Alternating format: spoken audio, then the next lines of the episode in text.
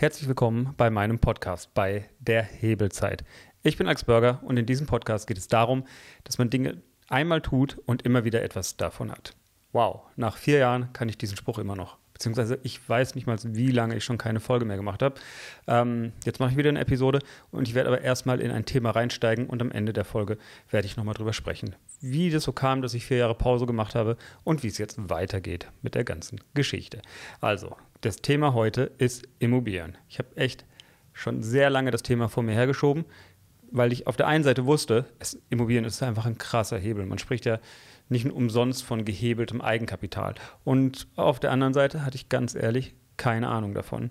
Das hat sich aber in den letzten vier Jahren ganz massiv geändert. Ähm, also, ich spreche jetzt über Immobilien. Ich spreche vor allem über eine Beispielimmobilie, an der ich mal die Hebelwirkung von Immobilien erklären möchte. Und äh, was qualifiziert mich dazu, darüber zu sprechen? Ich war Geschäftsführer von dem größten YouTube-Kanal, ähm, größten Podcast für Immobilieninvestoren. Und ich habe mittlerweile auch ja für mich selber vier Wohnungen gekauft. Also so langsam weiß ich, wie das ganze Spiel funktioniert. Und die Leute in meinem Umfeld haben tausende Wohnungen gekauft. Also die Kunden von Immocation, ja, viele, viele tausend Wohnungen, die die gekauft haben. Von daher habe ich immer wieder auch mitgekriegt, wie das für andere funktioniert. Ich spreche jetzt aber erstmal über meine eigene Immobilie. Und zwar geht es um eine Wohnung, die ich ungefähr vor einem Jahr hier in Berlin gekauft habe. Und ich habe die Zahlen ein bisschen gerundet, damit es einfach leichter ist zum Verstehen, zum Rechnen. Aber die Zahlen sind jetzt nicht so weit weg von dem, was da wirklich passiert ist. Und fangen wir doch mal an mit dem allerersten Hebel beim Immobilienkauf. Denn so eine Immobilie kauft man ja mit einem Kredit. Ich habe in dem Fall eine Wohnung gekauft für 200.000 Euro und musste dafür 40.000 Euro einsetzen. Ich habe mir und jetzt muss man das verstehen. Bei einer Immobilie gibt es ja noch sogenannte Kaufnebenkosten. Ich habe 20.000 Euro schon mal für die Immobilie angezahlt und 20.000 Euro waren Kaufnebenkosten. Also das ist dann der Notar, das ist dann der Makler, der Geld bekommt, das ist äh, die Grunderwerbssteuer und das Grundbuchamt. Da gehen auch nochmal 20.000 hin bei so einer einfachen Wohnung, die 200.000 Euro kostet. Also 20.000 dahin, 10 Prozent sozusagen und 10 weitere Prozent sind schon mal in die Immobilie geflossen. Das heißt, ich musste mir von der Bank noch 180.000 Euro leihen. Und damit wir das zeitlich einordnen können, weil das ist in dem Zusammenhang wichtig, die Wohnung gekauft habe ich ähm, im Sommer 2021 und äh, jetzt haben wir 2022 auch wieder im Sommer. So, und das ist deshalb bedeutend, weil sich die Zinsen verändert haben. Damals habe ich mir die 180.000 Euro geliehen und habe dafür 1,2 Prozent Zinsen, äh, Zinsen vereinbart mit der Bank. Das heißt, im Jahr muss ich dafür äh, ungefähr 2.200 Euro bezahlen, dass die Bank mir das Geld leiht. Klar, ich muss noch tilgen, ähm, aber Tilgung bedeutet ja quasi, dass ich von der einen Tasche Geld nehme, also von meinem äh, Girokonto, und ich zahle es auf das Kreditkonto. Also ich bezahle dort die Wohnung ab. Wird aber später nochmal spannend, weil es ist eigentlich gar nicht meine Tasche, sondern es ist die Tasche von jemand anderen, die am Ende den Kredit abbezahlt. Das ist nämlich dieser spannende Hebel, der da drin steckt. Und wenn ihr das nochmal bildlich angereichert sehen wollt, dann geht einfach auf immocation.de slash Videokurs. Da ist es so gut gemacht, das muss ich jetzt nicht in diesem Video machen. Ich erkläre es einfach nur nochmal kurz weiter aus meinem Beispiel. Bevor ich jetzt aber in die Details springe und in die ganze Mathematik, nochmal der erste und wichtigste Tipp wahrscheinlich bei diesem ganzen Immobilieninvestment-Thema ist folgendes. Guckt euch extrem viele Wohnungen an, versteht sehr genau, was ein Schnäppchen ist, weil der Immobilienmarkt ist intransparent. Ist anders als bei einer Aktie. Bei einer Aktie zahlt jeder zur selben Zeit denselben Preis oder vielleicht mal einen halben Cent mehr, einen halben Cent weniger. Aber es passiert nie, dass man wirklich Aktie, die jetzt normal über 1000 Euro steht, äh, dass man die plötzlich für 21 Euro kriegt. Also sowas passiert einfach nicht, sondern da hat ja irgendeiner schon eine Kauforder drin und kauft die theoretisch wäre es möglich, dass man eine Immobilie für ein Zehntel von dem Preis kaufen kann. Wenn man jemanden findet, der nicht weiß, wie viel die Immobilie wert ist oder der sich denkt, oh, das sind so viele Probleme mit dieser Immobilie, ich möchte damit nichts zu tun haben, dann hat man die Chance, dass man da echte Schnäppchen macht. Und ich habe mir über 1000 Wohnungen, was heißt angeguckt, nicht besichtigt, aber jeden Tag hatte ich so, weiß ich nicht, 40, 50 Wohnungen, Anzeigen, die ich gescannt habe. Und dann die meisten Tage habe ich einfach nur zack, zack, zack, zack, zack, das geht in Sekunden, habe ich die Anzeigen gescannt. Ich wusste ziemlich genau, was ist ein guter Preis, was ist kein guter Preis. Und wenn ich irgendwo was erlebt habe, dass es sehr, sehr günstig war, dann war ich, bin ich einfach extrem schnell geworden. Also sofort Telefonhörer in die Hand und gesagt, hey, ich würde gerne die Wohnung reservieren. Was kann ich tun, damit ich diesen ersten Besichtigungstermin kriege und dass ich die Wohnung kaufen kann? Also das war im Grunde genommen die ganze Strategie, die ich hatte. Ich wusste sehr genau, ob eine Wohnung ein Schnäppchen ist, was man auch noch wissen muss, man guckt sich die Wohnung an, bevor man sie kauft und kann man immer noch entscheiden, hey, war doch nicht so, ich äh, kaufe die nicht. Da, ähm, weiß ich nicht, ich habe Wohnungen gesehen, da äh, war von einem Wasserschaden die Decke eingestürzt. Die wollte ich natürlich dann nicht kaufen, auch wenn ich am Anfang gesagt habe, ja, ich habe voll Bock auf die Wohnung, äh, kommt es natürlich raus, macht man nicht. Ich meine, ist ja nicht ganz vollkommen bescheuert, aber wenn man halt so ein Schnäppchen sieht, dann, ähm, dann sollte man einfach erstmal schnell sein. Und jetzt zu dieser Wohnung, der erste krasse Hebel war schon direkt beim Notartermin, weil die Wohnung habe ich für 200.000 Euro bekommen. Die Bank hat gesagt, die ist 320.000 Euro wert. Ihr habt mitbekommen, was ich am Anfang gezahlt habe. Also ich habe 40.000 Euro Eigenkapital eingesetzt und laut meiner Bank habe ich, also 20.000 Euro habe ich ja schon abbezahlt, also ich habe noch 180.000 Euro Schulden, habe aber auf der anderen Seite etwas, das 320.000 Euro wert ist. Ob ich die jetzt bekomme, wenn sie vermietet ist, weiß ich nicht, aber ähm, genau, also es ist auf jeden Fall irgendwie eine Wertsteigerung drin selbst wenn ich am Ende sagen würde, äh, die ist nur 280.000 wert, dann habe ich auf der einen Seite 40.000 eingesetzt und habe auf der anderen Seite dann da Abstand, ich musste nicht den Abstand zum Kaufpreis sehen, sondern ich muss den Abstand äh, zu meinen Restschulden sehen und dann das mit dem eingesetzten Kapital vergleichen. 40.000 eingesetzt und ich habe 100.000 Euro Wertzuwachs dadurch erreicht. Also ich habe durch die 40.000 Euro plötzlich in meiner Vermögensbilanz, wenn man halt guckt, wie viel ist das Ganze, was ich besitze, wert? Ja, habe ich im Grunde genommen mein eingesetztes Kapital und zwar nicht irgendwie wie beim Zocken, wenn man jetzt äh, auch eine Sportwette macht, wo man das zweieinhalbfache rausbekommt. Nein, ich habe es gewusst. Ich wusste beim Notar, ich setze mich dahin, ich setze die Unterschrift und sobald mein Gegenüber die Unterschrift setzt, habe ich meinen sozusagen persönlichen, äh, habe ich mein persönliches, äh, meinen persönlichen Wert um 100.000 gesteigert. Und das ist schon mal nicht schlecht für einen Einsatz von 40.000. Also da schon mal ein echter krasser Hebel. Wenn man Immobilienschnäppchen macht, kann man mit dem eingesetzten Eigenkapital extrem schon mal das Geld hebeln. Klar, jetzt ist das Risiko, dass die Preise vielleicht runterkommen, aber ganz im Ernst, so tief werden sie nicht mehr runterkommen, sondern wenn die vielleicht 10, 20 Prozent runtergehen, habe ich immer noch ein gutes Geschäft gemacht, weil die sind ja sogar von da, wo ich gekauft habe, bis äh, bis, ähm, wie heißt es, irgendwann die Zinsen wieder gestiegen sind. Von da sind sie auch nochmal gestiegen, weil gerade der Markt ein bisschen verrückt gewesen ist. So, also das war der erste Hebel. Man kann schon während dem Einkauf einfach dadurch, dass das ein intransparenter Markt ist, krasse Gewinne realisieren. So, kommen wir zum zweiten großen Hebel bei Immobilien. Wie viel Rendite wirft eigentlich das Objekt ab? Also ich komme im Jahr ungefähr auf Einnahmen durch die Miete und da ist noch ein äh, Tiefgaragenstellplatz dabei, den ich auch jetzt vermietet habe. Ähm, dadurch komme ich jetzt auf Einnahmen von ungefähr 9000 Euro. Wenn man das jetzt im Verhältnis zu den 200.000 Euro Kaufpreis setzt, dann hat man da eine Rendite von 4,5 Prozent. Jetzt werden viele sagen, mit meinem MSCI World habe ich aber 7 Prozent. Ja, das ist schön mit den 7 Prozent beim MSCI World, aber die meisten Leute vergessen, dass es auf die Eigenkapitalrendite ankommt und nicht die Gesamtrendite. Und ja, 4,5 Prozent sind ja auf die gesamten 200.000 Euro. Ich habe aber nur 40.000 eingesetzt. Klar, um das Geld zu leihen, musste ich, äh, um das Geld zu haben, musste ich mir Geld von der Bank leihen. Ich zahle also auch Zinsen und jetzt kann ich erstmal die äh, Zinsen davon abziehen. Ich mache es für die Mathematik einfacher. Ich sage einfach, äh, anderthalb Prozent Zinsen zahle ich dafür, bleiben von den 4,5 Prozent noch 3 Prozent. Jetzt äh, kann ich auch nochmal einen kleinen Abzug machen, weil das Objekt muss ja natürlich äh, gewartet werden. Es gibt eine Hausverwaltung, ab und zu muss irgendwas instand gesetzt werden. Äh, ich musste schon den Boden austauschen, solche Sachen. Ähm, vielleicht fällt auch mal die Miete aus. All diese Dinge kann man nochmal ein Prozent von der Rendite abziehen. Also von den viereinhalb Prozent ziehe ich anderthalb Prozent für die Zinsen ab. Ich ziehe nochmal ein Prozent für die äh, Instandhaltung und für die ganzen Ausfälle, die da, die ganzen Risiken mit ab. Mir bleiben aber immer noch zwei Prozent. Aber diese 2%, die habe ich ja nicht auf mein eingesetztes Kapital, sondern die habe ich auf die gesamten Kosten, die gesamten 200.000 Euro. Und ich habe ja 40.000 Euro gezahlt. Das heißt, ich kann diese 2% nochmal verfünffachen. Ich habe also auf mein eingesetztes Kapital ungefähr 10% Eigenkapitalrendite. Klar könnte man sich das Ganze schön rechnen. Man könnte jetzt sagen, ich habe 4,5%, 22,5% hätte ich oben drauf. Aber ganz ehrlich, ich muss, mir auch, muss ja auch was dafür bezahlen, dass ich die Zinsen habe. Also von daher, ohne Schönrederei bin ich aber trotzdem noch bei 10% Rendite.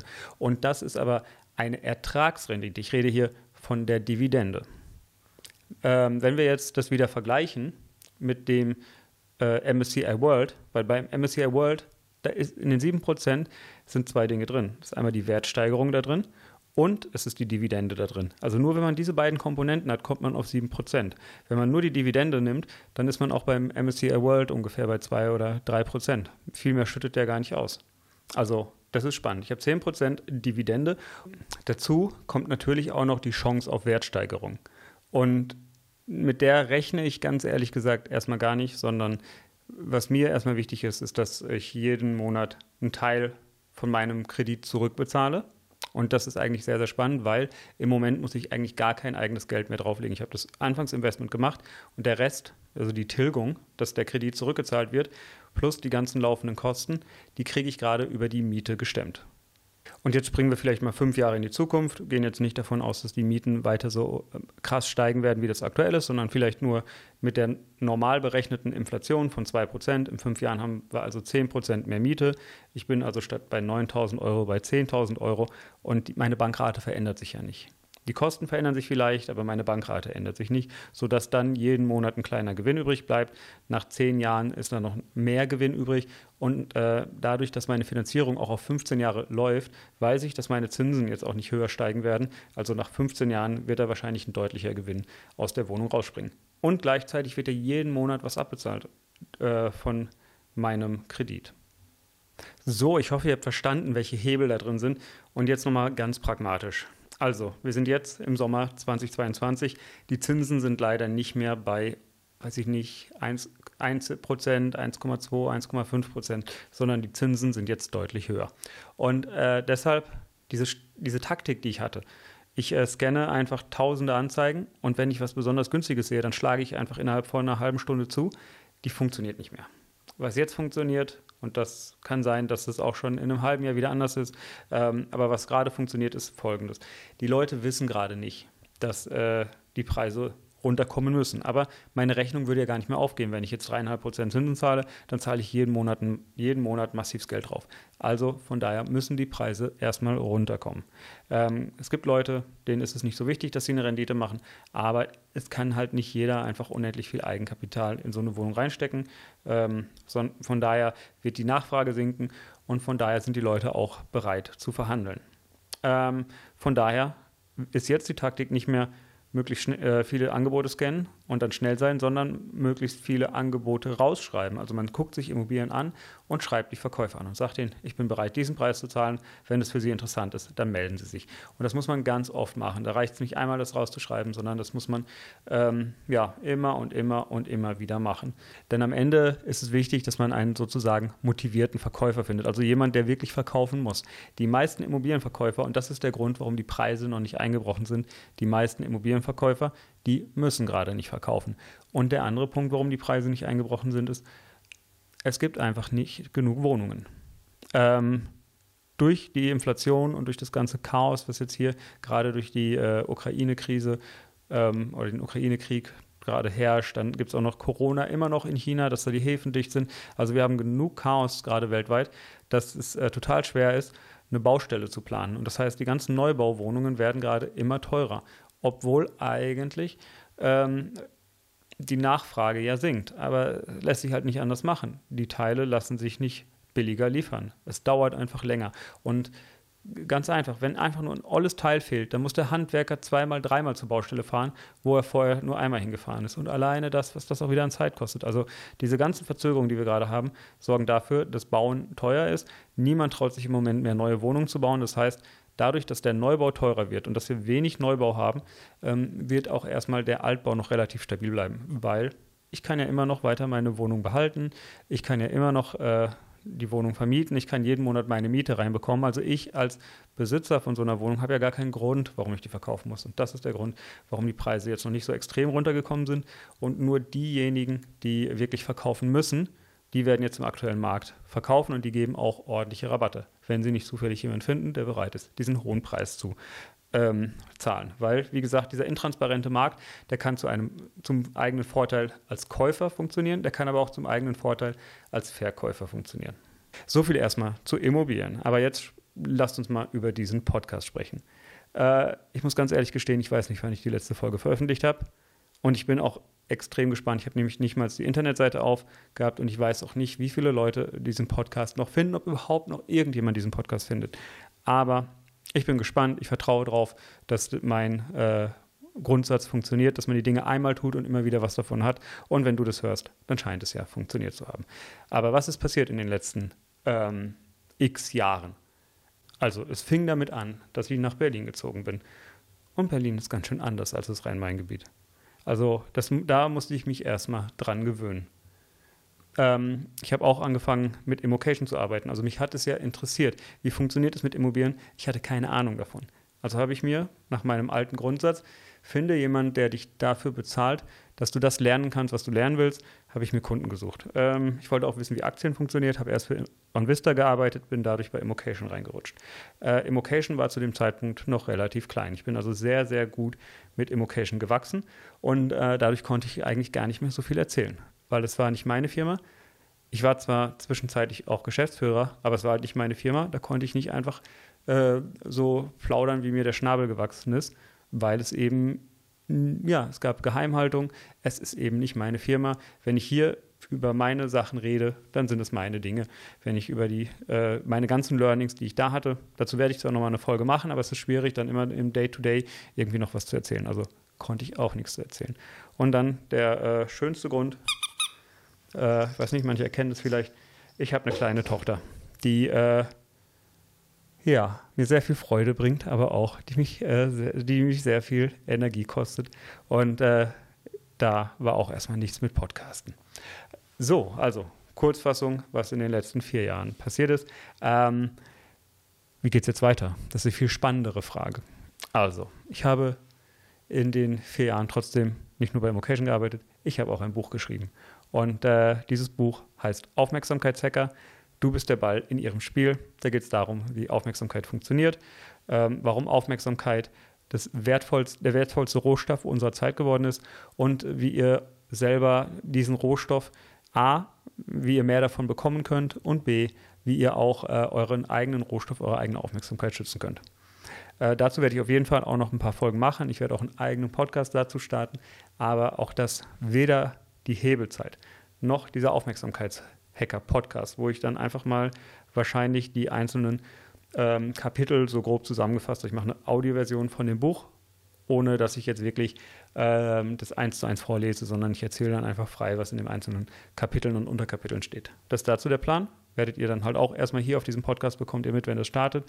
Und äh, genau, dann gibt es eigentlich noch einen viel wichtigeren Schritt. Ich mache ein eigenes Projekt und dabei geht es auch, also ich verwende Hebel, ich nutze auch Aufmerksamkeit, also ich nutze diese beiden Mittel, aber diese beiden Hebelzeit und auch Aufmerksamkeitshacker werden nicht der zentrale Punkt sein.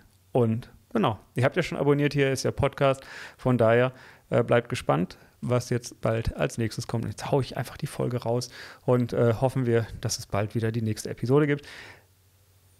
Wenn ihr bis hierhin gehört habt, dann würde ich mich freuen, wenn ihr mir entweder eine Bewertung im äh, iTunes schreibt oder wenn ihr mir, also fände ich sogar noch cooler, wenn ihr mir eine E-Mail schreibt.